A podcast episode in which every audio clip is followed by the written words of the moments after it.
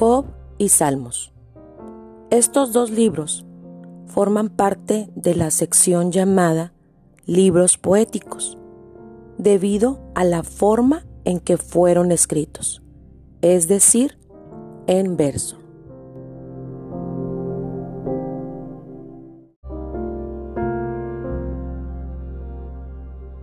Job. Este libro fue escrito entre los días de Abraham y el tiempo en que los judíos regresaron de su exilio en Babilonia. Lleva este nombre por el personaje principal del libro, Job. Cuando comienza el libro, él es uno de los hombres más ricos y prósperos de la faz de la tierra. Teme a Dios y vive una vida justa durante el antiguo periodo patriarcal en la tierra Este libro responde a la pregunta, ¿por qué sufren los justos? Y esta pregunta surge después de que Job pierde familia, riquezas y salud. Sus tres amigos, Elifaz, Bildad y Sofar, llegan para consolarlo y para hablar sobre las tragedias sufridas. Ellos insisten en que su sufrimiento es castigo por el pecado, pero Job permanece fiel a Dios y sostiene que no ha vivido en pecado.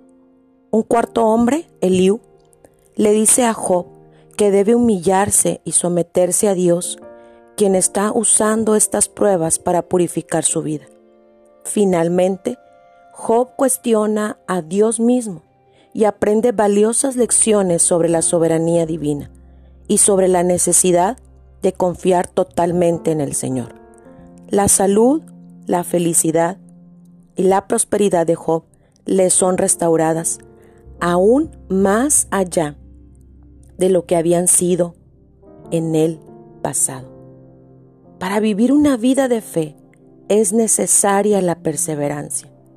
A pesar de las angustias y problemas, Job fue constante en su fe en Dios, porque como le dijo su esposa, ¿recibiremos de Dios el bien y el mal no lo recibiremos?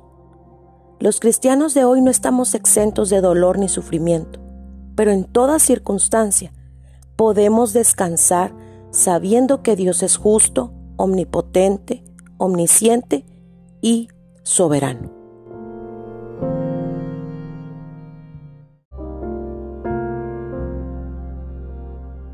Job 22:21 Vuelve ahora en amistad con Él y tendrás paz, y por ello te vendrá bien.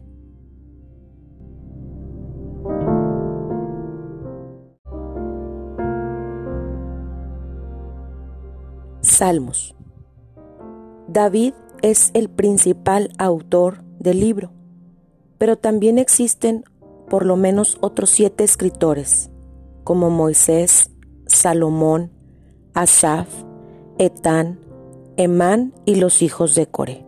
Algunos otros salmos son anónimos. Fueron escritos entre el 1450 y el 430 antes de Cristo.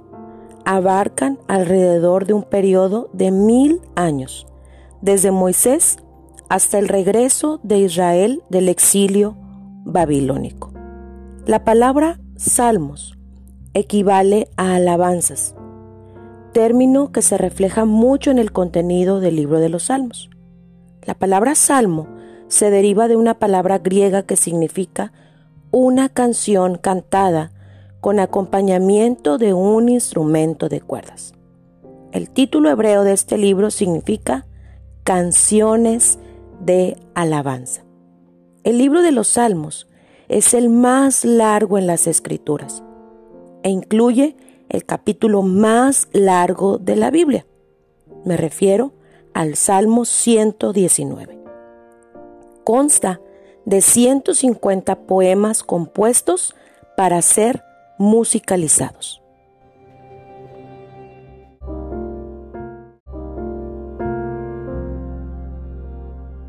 El libro de Salmos es usado como himnario del templo durante el periodo de los reyes. tanto para el culto público como para el privado. Las cinco divisiones que conforman este libro corresponden en orden y en forma de pensamiento a los primeros cinco libros escritos por Moisés, es decir, el Pentateuco.